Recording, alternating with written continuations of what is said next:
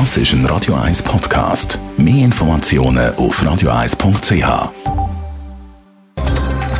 Netto. Das Radio 1 Wirtschaftsmagazin für Konsumentinnen und Konsumenten wird Ihnen präsentiert von Blaser Greinicher. Wir beraten und unterstützen Sie bei der Bewertung und dem Verkauf von Ihrer Liegenschaft blasergreinicher.ch Adrian Sutter. Der Bund steht offenbar kurz vor einem Deal mit dem Impfstoffhersteller Johnson Johnson. Schon den nächsten Tagen könnte es gemäss dem Blick zu einer Einigung kommen.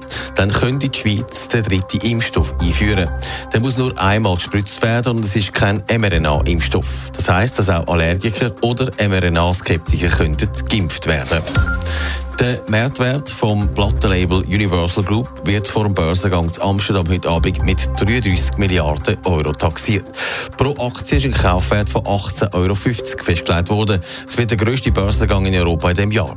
Universal setzt vor allem auf den Trend von Streamingdiensten, die in den letzten Jahren für höhere Lizenzeinnahmen gesorgt haben. Der Kurznachrichtendienst Twitter will eine Investorenklage mit einer Zahlung von 800 Millionen Dollar aus der Welt schaffen.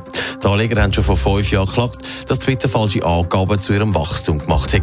Durch das ist der Markt in die Irre geführt worden. Twitter betont in einer Mitteilung, dass der auskannte Vergleich kein Schuldeingeständnis sei.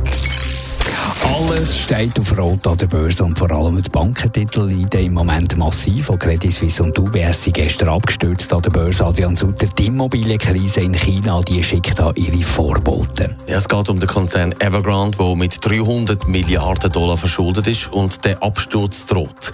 Kein börsenkotiertes Unternehmen weltweit ist so fest verschuldet wie der zweitgrößte chinesische Immobilienentwickler. Die Krise die schwellt seit Monaten, weil die Firma mit Zahlungen zünftig im Verzug ist droht dem Immobiliengigant mit 200.000 Angestellten der Untergang. Insgesamt stehen sogar fast 4 Millionen Jobs auf dem Spiel und es ist gemäss Experten nicht zu erwarten, dass der Staat im Unternehmen unter die Arme greift. Gerade auch die Schweizer Bank hat gestern an der Börse zünftig verloren. Wir haben es erwähnt, CS 7% und UBS mehr als 6%. Warum das? Ja, beide Banken haben in den letzten Jahren in China zünftig ihr Engagement verstärkt. Noch weiss man aber nicht, ob und wie stark dass die Banken in Evergrande investiert haben und vom allfälligen Crash betroffen werden. Aber es macht natürlich die Börse nervös und auch heute Morgen hat man gesehen, dass an der asiatischen Börse einiges gegangen ist. Der Nikkei hat zum Beispiel heute Morgen mit fast 2% im Minus geschlossen. Danke Adrian Sutter. Mehr Informationen zu diesem Fall gibt es um 20 vor 10 bei uns im Finanztag mit der Privatbank Merki Baumann.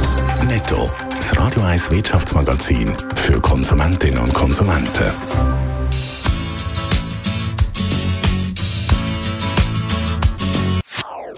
Das ist ein Radio 1 Podcast. Mehr Informationen auf radio1.ch.